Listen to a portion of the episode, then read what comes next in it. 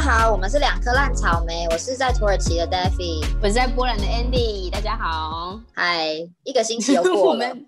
我们很老梗。对，一个星期又过了，你做了什么？你不是说你去砍柴吗？对我这个星期做了一件大事，我觉得我觉得还蛮我我觉得还蛮新奇的。要不然你有砍柴过吗？没有啊。虽然说我之前要讲说去野营的时候需要去砍柴，但那个砍柴就是你从树上，然后你把那个树枝就之类那种。那个画面，不知道大家能不能想象？但是呢，我这次去砍柴是，嗯，总而言之就是砍柴，就是它需要用到你要就是斧头，然后把木头放在，你知道那个砍柴的那个木材的大小，大概就是你放在壁炉里面，那想象得到壁炉吗？就是那样那种那个大小。然后我从来没有看过真人在我面前砍柴，嗯哼。然后，所以我男友，因为我们这个是因为有一间披萨店的老板是。弟弟认识，然后他是那种做那种窑烤披萨，然后他就说，如果你帮我砍柴，你可以换免免费的披萨。然后我男友就问我说，我愿不愿意？我就说很好啊，听起来很好玩，我们去试试看这样。然后结果，所以我所以这一点我是不是就很怪啊？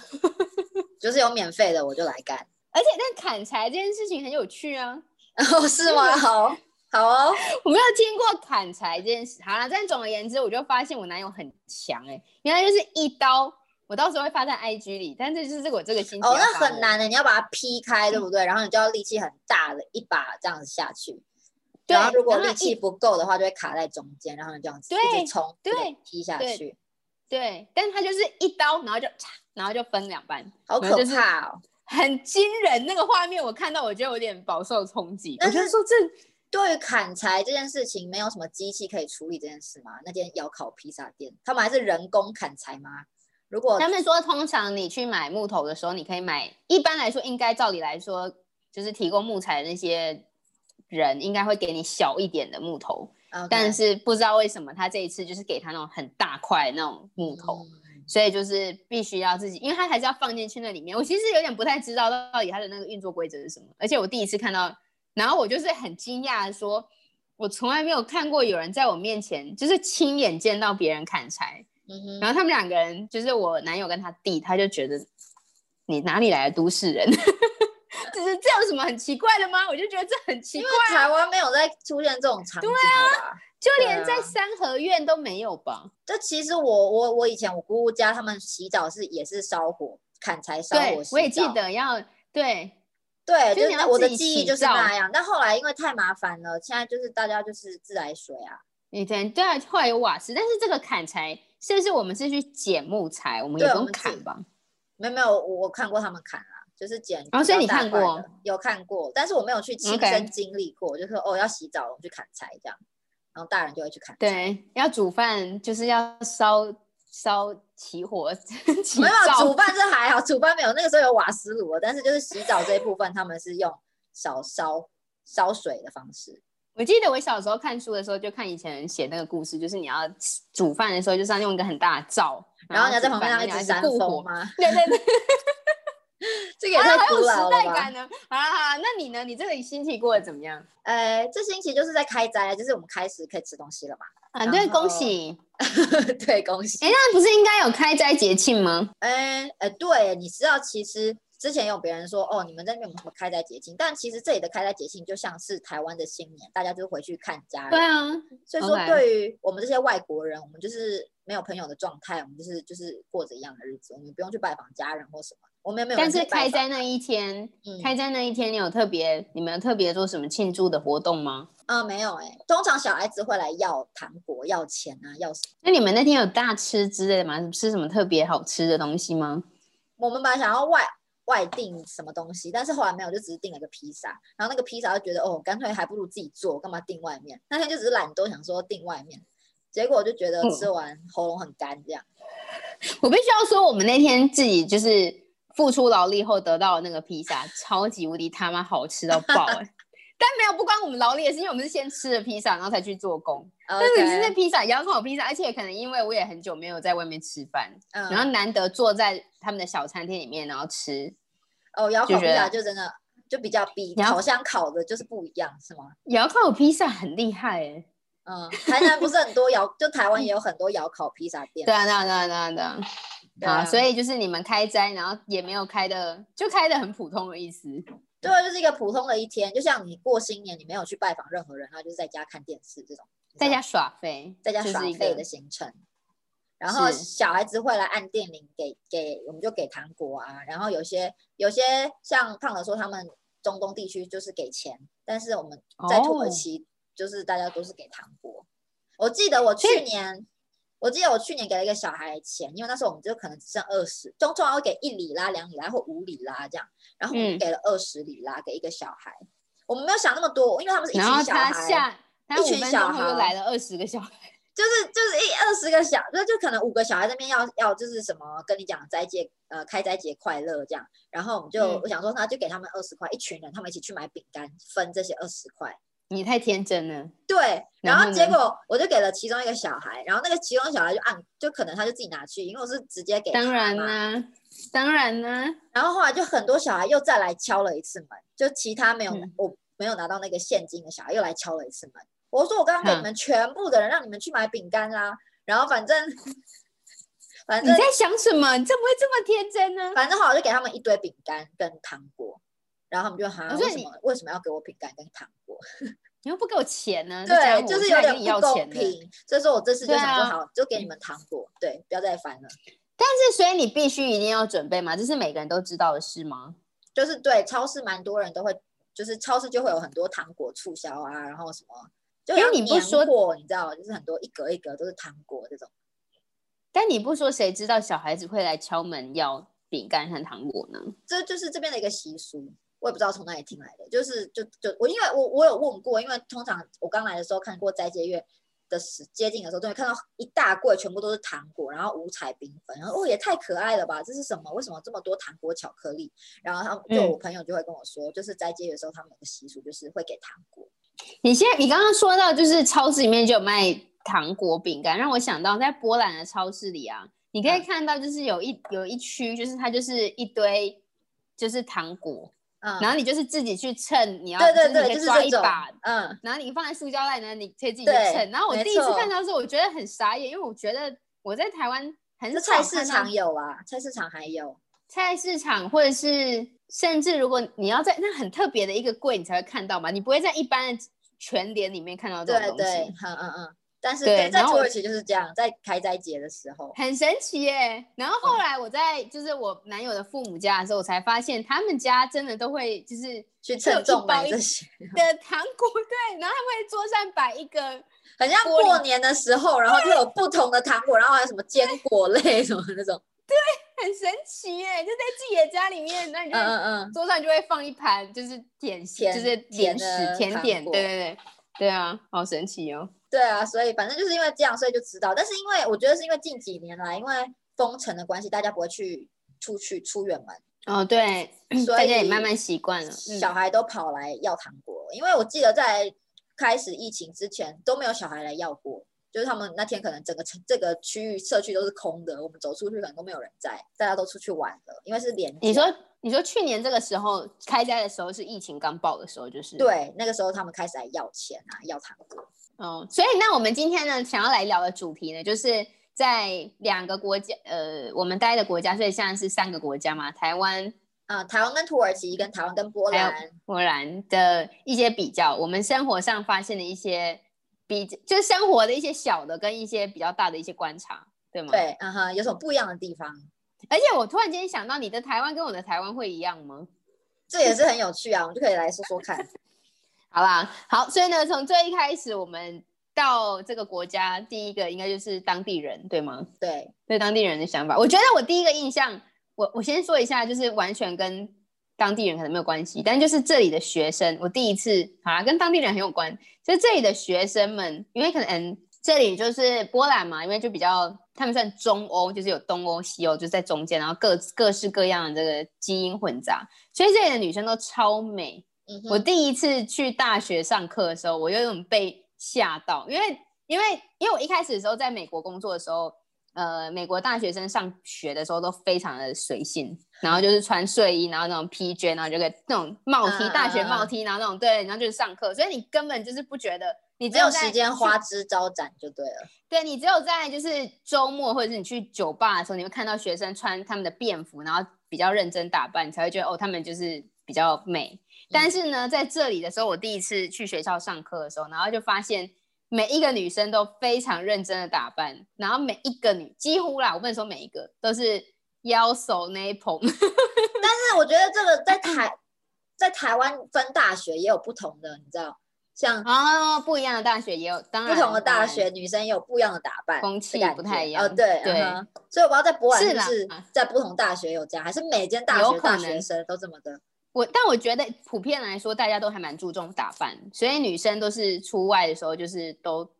都化妆，然后穿的很美，哦，所以他然后通常、嗯通常怎样？穿冬，尤其是冬天，那时候我刚去不久，没多久就冬天，然后大家就会穿长靴、短裙，然后就会觉得大家是在选美比赛，在上课，就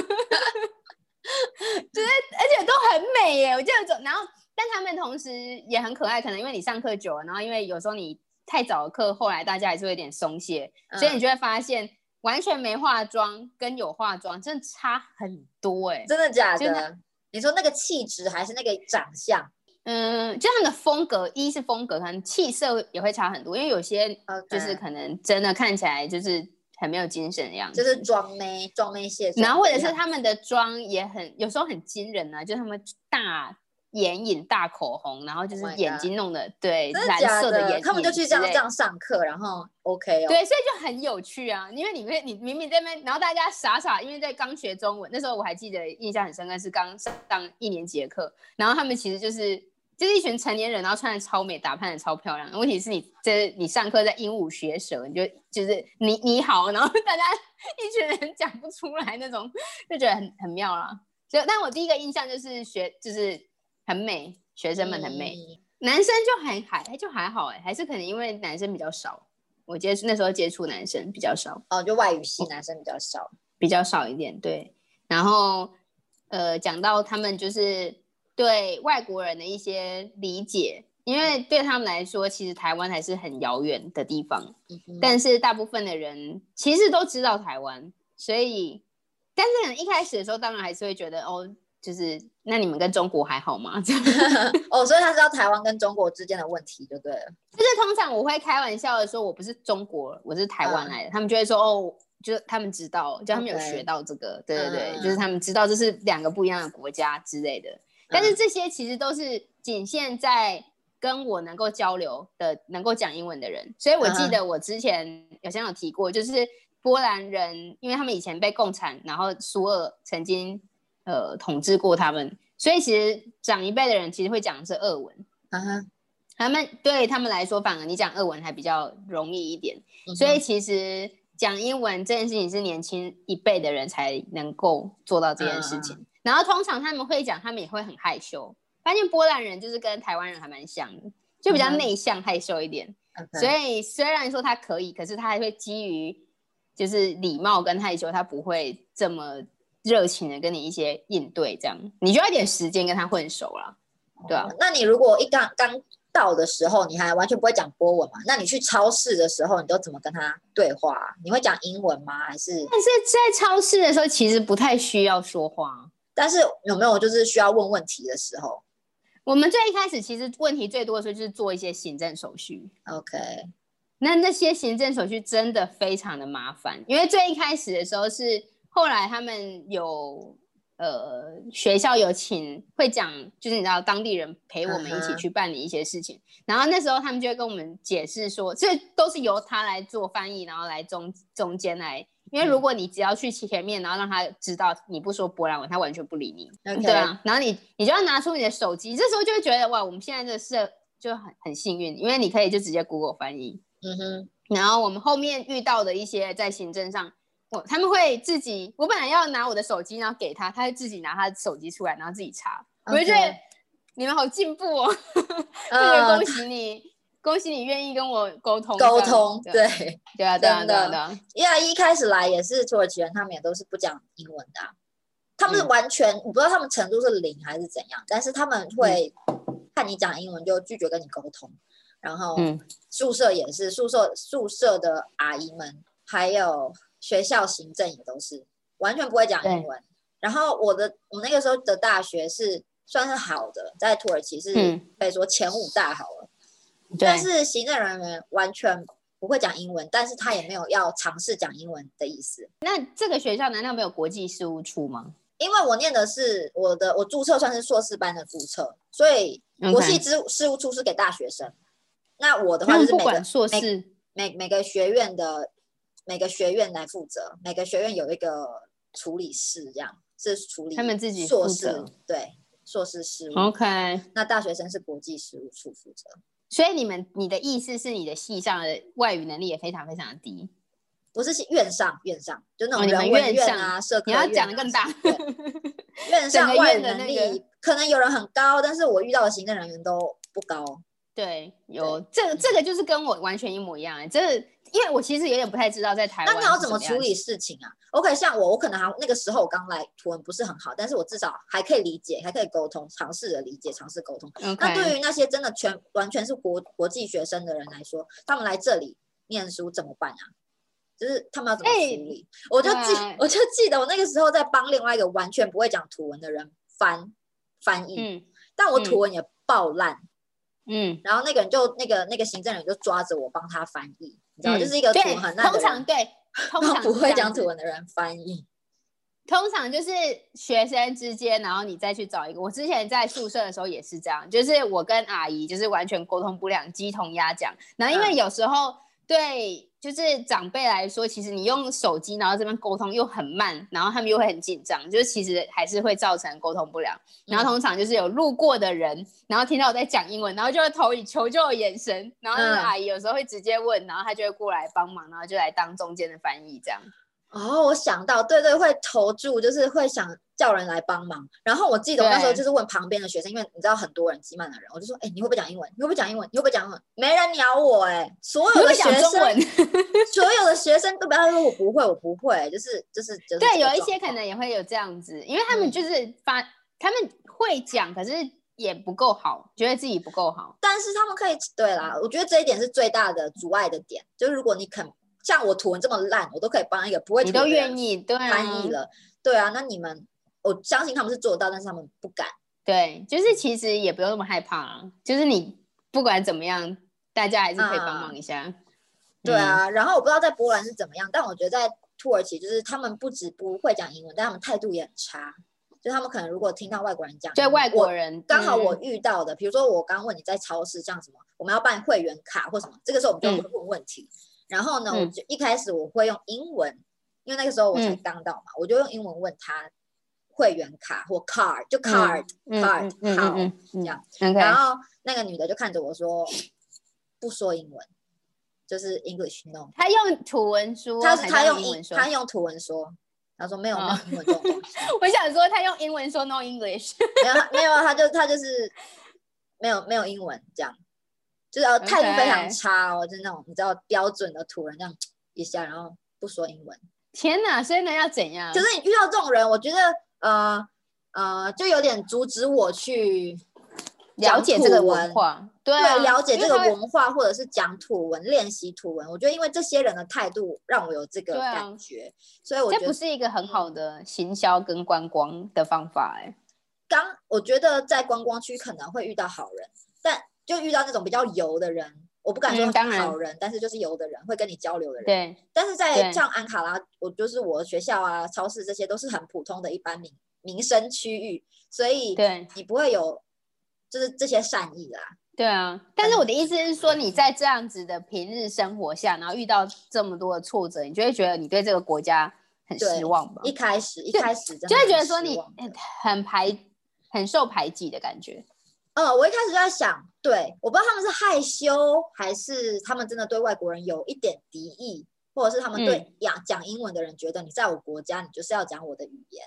对，我不知道是什么心态，但是我觉得可能就是全部夹杂在一起，有可能就是嗯都有一点，就是每一个人都有一点某一些的情况，然后他最后的结果就是会给你臭脸，然后跟你说我不要讲英文。嗯嗯嗯，宿舍也是，宿舍我已经放弃说英文了，但是你就是有时候你用你很破烂的图文跟他们沟通，比如说我要洗衣服，我要用洗衣机，对，他还是直接看着你，然后不回答。就是他没有跟你沟哎通，你很难建阿姨都好立那个凶哦，我很难建立那道墙哎、不很难打破那道墙啊，很很难打破那道墙，对对对，很难建立那个渠道对，人与人的连接，你有没 follow 到这个错吗？没有没有连接到，完全没办法。就是我，因为你遇到的阿姨都很听起来就是都还蛮糟，我至少我的阿姨就是人都还蛮好的，而且我发现其实你在国外，因为我不知道土耳其人你遇到的怎，就是大部分嗯听起来都还蛮糟的。像在波兰的话，其实你我发现啊，我们在国外，因为毕竟不会讲别人的语言，然后我们在台湾有时候听到别人外国人讲中文，我们都会很嗨嘛，就觉得、哦嗯。你很厉害什么的。所以我觉得，其实一个我学到一个一件事情，就是你你至少学会说一句，就是比如说我不会说这个语言的那句当地的语言，然后你会说的，你会学，就是你应该学，至少要会说那几个片语，就比如说对不起，然后我不会说这个，嗯。然后你就会用一个很可怜、楚楚可怜的表情说能不能说英文，然后嗯。通常他们会很为难，但是因为你那时候呢，我发现我的诀窍是，因为我可能很习惯讲英文，所以我讲英文的时候比较快。我嗯。发现诀窍是你要讲的很慢，然后假装你也很不会，对，然后大就是你会让他的戒心，或者是他他觉得没有那么的嗯没有那么的尖锐，或者是这么强烈，所以他就会放慢放下他的心房，然后慢慢跟你讲。嗯哼因为有时候我们很急的时候，你就会越来越快，然后你就一切你就会觉得大家的那个情绪都很紧绷。对但如果说能够就是你自己就是你就就是我后来发现的，我就是跟他们说话的时候，我会讲慢一点，然后就是一副我也不太懂这个字怎么说，OK，然后他们就会觉得跟你的距离没有那么远。因为我后来发现，对对对对，但是我我必须说，就是我刚刚说的那个情况，是我五年前来的情况，六年前六年，三然后在近两三年吧，我开始慢慢就其实进步的有快到，就是有快，然后在近几年我开始我们我跟爸爸去逛街，发现他们都会主动跟你讲英文，我就想说这个时候什么大家又开始讲英文，就会吓到我，你知道，就可能哦甚至我跟他们用土文对话了，他们还硬要用英文回答我，就跟在台湾一样，外国人 对。你跟他们他跟你讲中文，然后台湾人还是很喜欢讲英文。没错没错，然后就觉得好吧，然后我觉得就会突然有一种，哎，什么时候大家这么喜欢讲英文的的感觉出现？嗯，所以其嗯实是有差就是了。对，就是有很大的落差哎、其实，但可能是店里面的人跟我讲英文，通常是店里面的人，就是卖东西的人。不过，不过你这么一说，让我想到，就是在波兰说刚刚说到，就是行政方面，大家都大部分都不会讲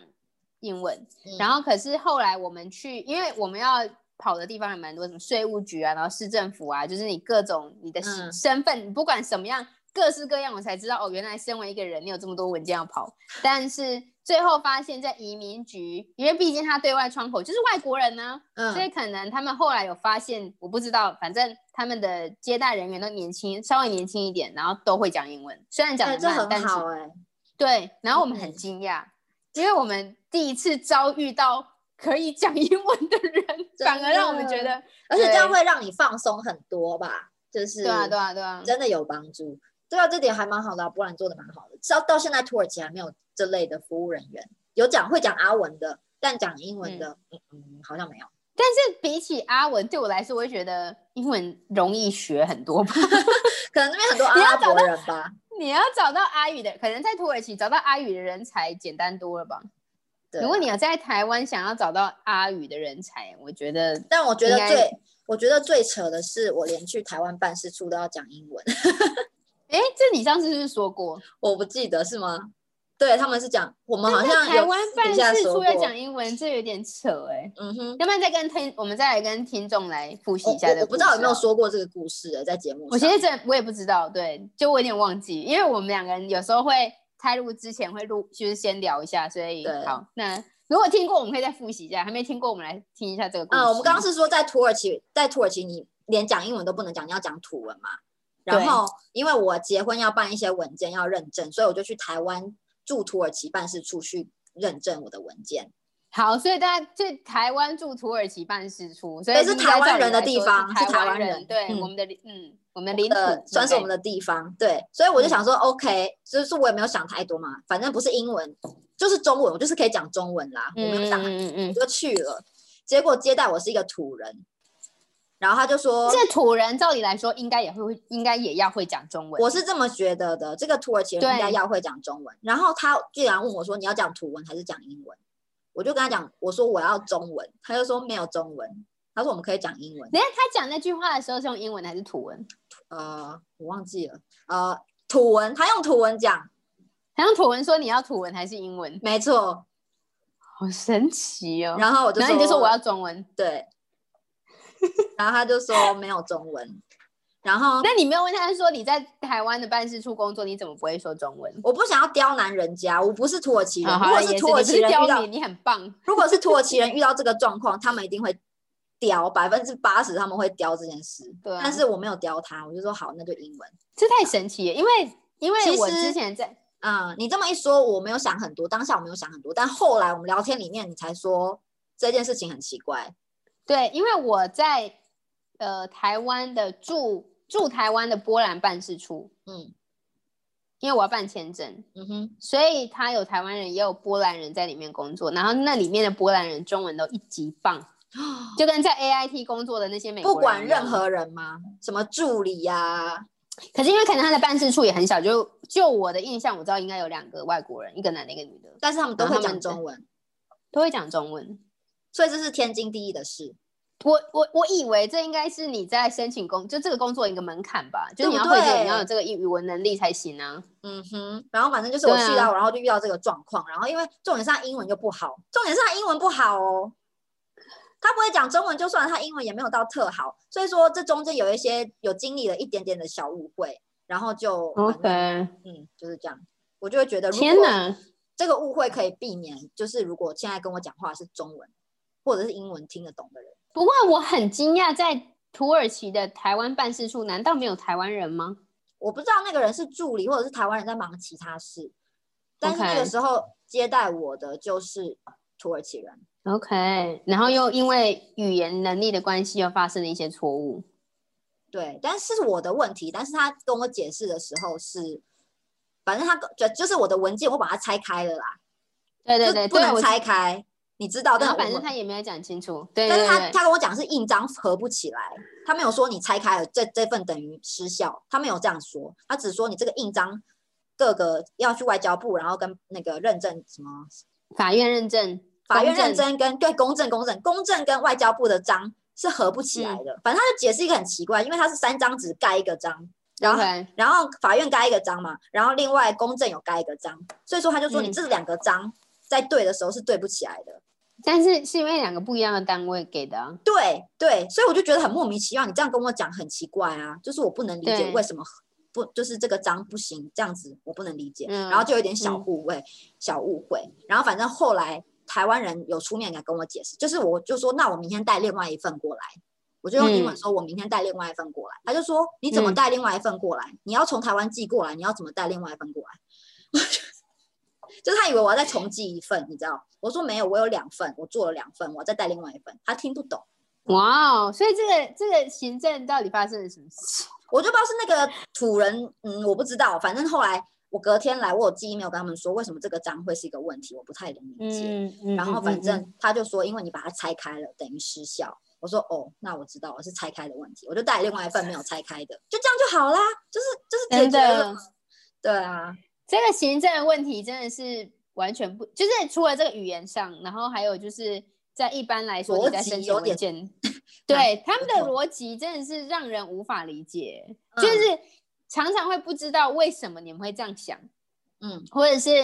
或者是我觉得真的是除了只有在台湾不会遇到这种行政效率，可能也是有啦，可能就是比较但少，真的是少很多。嗯哼，因为在波兰人在土耳其应该也是，因为我之前看文章看到在德德国、法国，不管在哪里，北欧、就各个地方的行政效率都是低到爆，嗯。或者是你在同一个文件，然后你去同一个办公室，然后想问说我要补什么的时候呢，你你可能现在问，跟你两个小时后问会得到不一样的答案，或者是嗯你下次来又会告诉你说你少了什么或这个步骤对，就是他不会一次跟你说完，就是我这张对表，你要准备好这些东西没有？你现在这个步骤是你要这个，下次来说哦，那我要这个下个步骤是这一个，哪里有事啊？超级有对，然后或者是你明明下一次你需要预约，我我要预约才可以跟你见到面，我哪知道这件事情？嗯哼，就是我跑到现场去，那你跟我说，嗯，我们没有预约，没有办法接，没有办法。然后现在预约又要预约到两三个星期后，我就觉得你在跟我，你以为大家都很闲吗？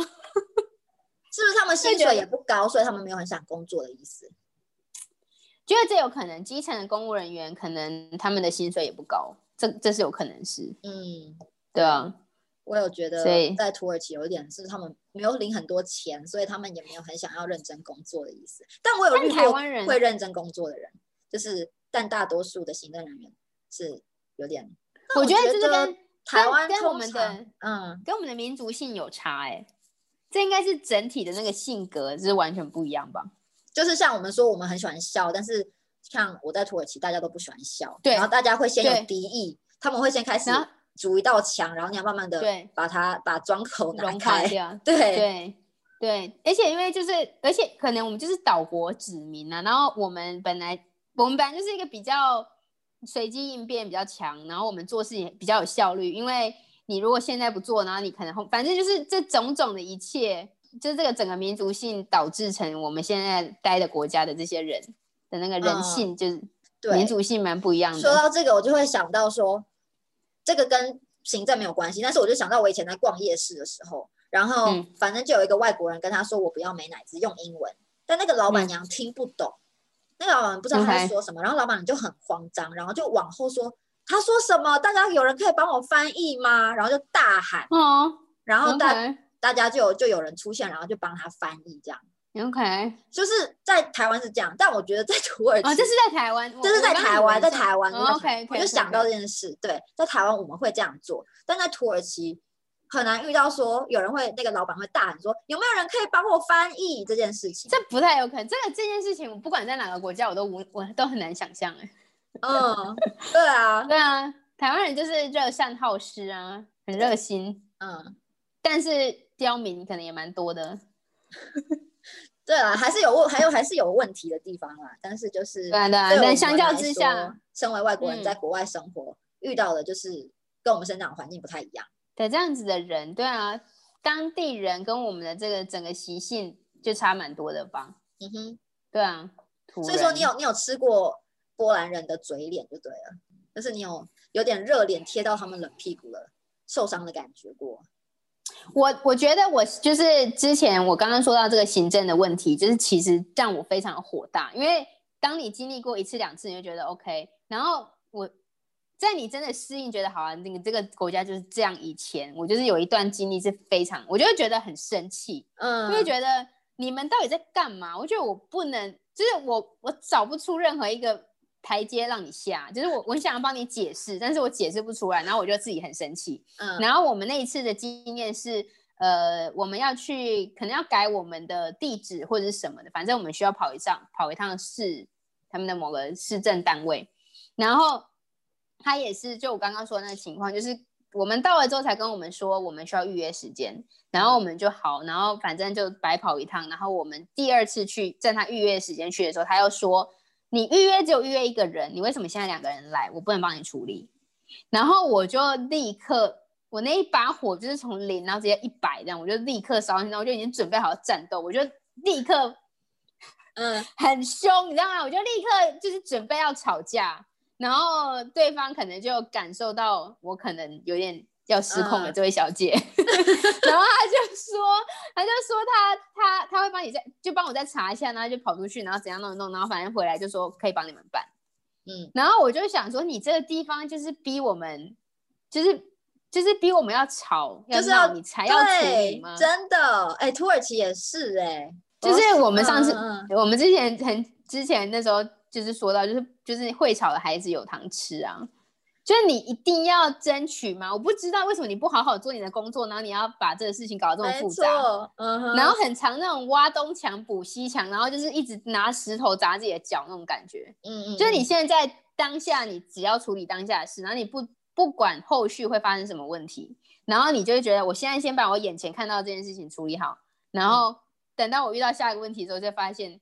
哦好，我现在在处理这件事情，就是一直在提提油救火，你知道吗？嗯哼，然后我就会觉得说这件事情不是。这不是你们人生第，就是这不是第一个外国人吧？嗯哼，就是你可以很早就可以建立一套 SOP，然后就可以好好的处理这件事情，对，没错。所以我们就一直会觉得，你为什么不能用很简单的方式，然后要用比如说三四倍以上的精力，然后去嗯做一件我们觉得很简单的事情？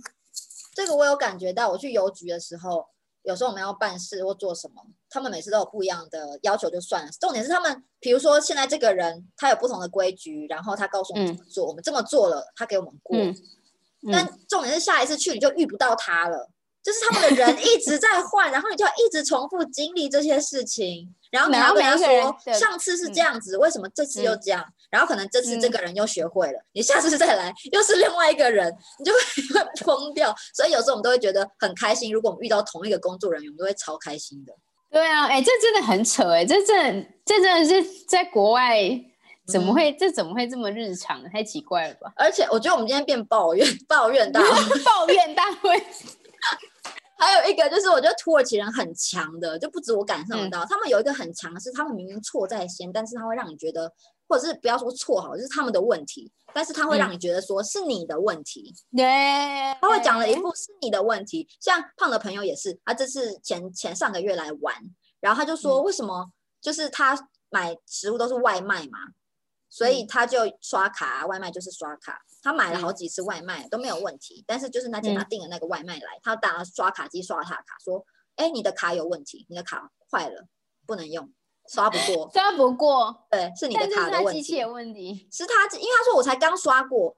你知道，我才我来这这几个礼拜的时间，我都在用这张卡，怎么可能你遇到你这台刷卡机就你的问就我的问题了？对对对，反正有人就说是你刷卡坏了，你有没有别张卡或者是给现金这样？而且他重点他态度没有到很好，态度本来不好。然后反正他朋友就说，为什么我觉得我来到这个国家什么都是我的问题呀、就是遇到问题都是我的问题，就没有人哎、真的欸，在嗯国外的时候常常会这样觉得，会觉得这到底我到底发生什么事？哎、所以刁民其实这样养出来的吗？对对，真的，像我就会觉得很痛苦，每次要跟他们周旋，要出去办这些文件或做什么事，我都会超级无敌痛苦的。我发现我学会的事情是，就是除了就是可能跟人打交道很痛苦，然后另外就是因为他们真的太慢，就是你真的，我觉得我就会空出一整天的时间，就是要为了处理这件事情。你知道，在台湾我们可以一个早上跑三个公务机关，对然后 bang bang bang，我记得办完。嗯，有一次我就是回去，我忘记带健保卡，然后你带我去办的，你记得吗？反正就是我很惊讶我很惊讶因为我那时候就很担心，死定我健保卡没带回来，我要怎么？就是我想要去看医生怎么办？对就是会不会是一个大问题？因为在土耳其，通嗯常你什么卡片不见要重办，就是一个哦。Oh my God 的过程。所以那时候我回台湾，想说哦，健保卡不见怎么办？然后我就上健保署还是什么去查，然后他就说你可以嗯。线上预约，然后我就先嗯。预约。就是那个流程就是很顺利啊，然后反正后来我们就对啊。是现场、现场拿健保卡，然后就义工妈妈说你要干嘛，我就说我要来拿健保卡，然后反正他就指我到那个柜台，我就一三十秒就好了吧，对，我就坐下去，然后他就说好，你的健保卡好了，我就这么快，我就吓死 哎、哎、就是觉得很感动啦。对啊，台湾的这个行政效率，我觉得真的是强到爆哎、就是你可以，你真的是可以一天处理完所有的事情，嗯就是不会有这种不会有这种说他你坐下来，他跟你说哦，你要什么文件哦，你那个文件有带到吗？什么，嗯，嗯就是网络上写的嗯清清楚楚啊。真的。像我上次回去的时候，应该是办，应该是新办护照吧，然后也是嗯一样啊，就是你可以立刻，你知道你今天办完，然后你还可以急件，还可以加件，然后你还可以知道什么时候，你可以追踪你的包裹，就是一切都照顾的好好的。没错，就规矩就是很清楚，所以说啊，我跟胖子就有得到一个结论，就是我们不是去台嗯湾办事处办那个文件嘛，然后中间有一些嗯小误会，我们觉得嗯最大的问题是土耳其人，我我们觉得就是土耳其人是最大的问题。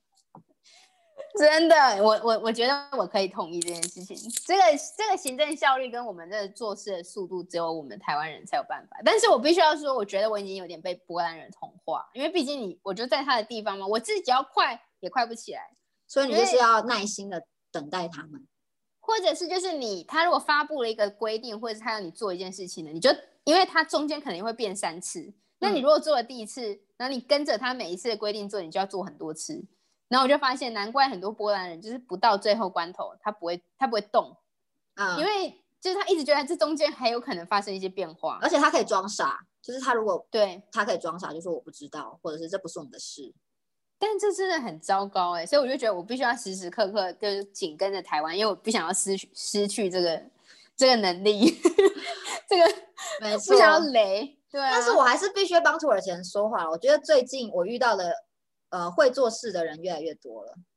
嗯，嗯，毕竟要吧，还是有傻瓜，但是有有会做事的人慢慢出现了，这样。嗯，对啊，至少让你遇到了，对啦，嗯，嗯。等下要被等下会被那个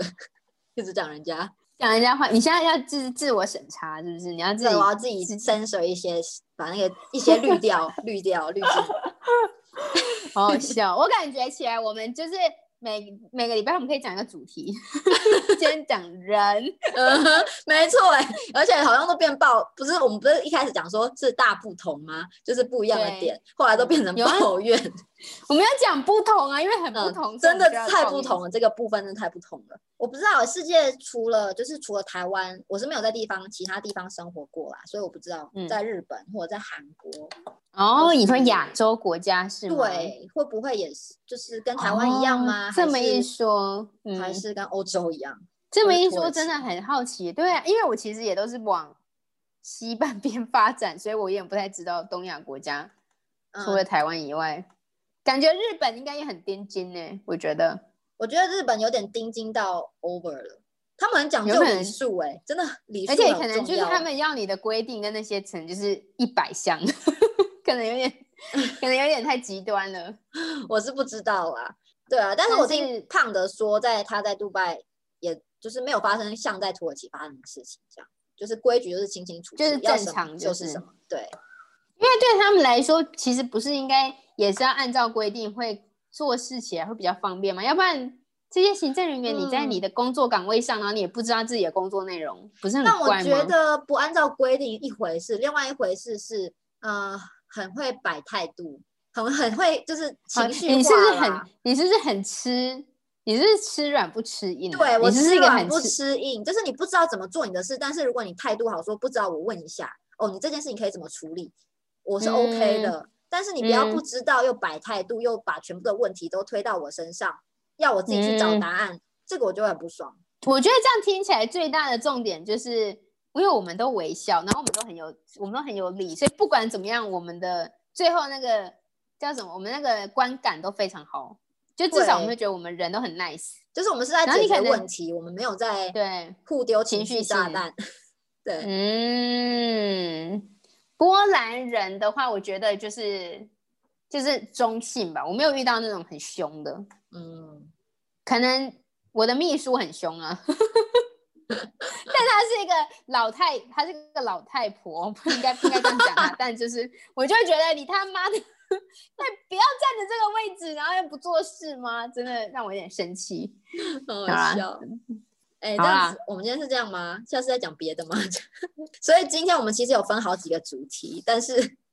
没就是因为，我们嗯，开始来比较，对国家大不同，然后突然间发现我们讲的有点太，我们有点太情绪太澎湃。对，我们知道没有人可以可以这样子互吐苦水，所以我们就突然整个就是对，太有共鸣了。太有共鸣。嗯，好的。但所以呢，我们接下来会继续分享，就是我们国家之间的不一样，然后从不一样的角度切入，还有讨论不同的主题。如果你也住在国外，然后你有很多苦嗯水想要吐，然后你有遇到很莫名其妙的事情，对或者是当地人，嗯，给你的感觉是什么？哦然后我们台这么一说，我们台湾人到底给别人什么感觉呢？我也很想知道哎、我其实觉得很有趣的事情是，十个台湾人在十个，我觉得会给十个不同的印象。我觉得台湾人都还蛮不一样的，至少我在国外遇到的台湾人，我觉得大家都个性都还蛮不同的。嗯嗯嗯，对啦对啦，但是呃，我想要知道的是，就比如说，我知道台湾人就是崇洋媚外，他们就是喜欢西方国家来的人，然后就是对很多人是这个样的态度。那面对于嗯可能东南亚国家或者是其他国家的人，嗯台湾人嗯有没有办法给予同样的态度？嗯嗯，嗯嗯，这个我也很好奇。好啦，那所以如果大家有听到想要跟我们分享的，欢迎来我们的 IG 两颗颗烂烂草莓。好，那我们今天就到这儿。对，很感谢大家的收听，我是在土耳其的 Daffy，我是在波兰的 Andy，拜拜。下周见，拜拜。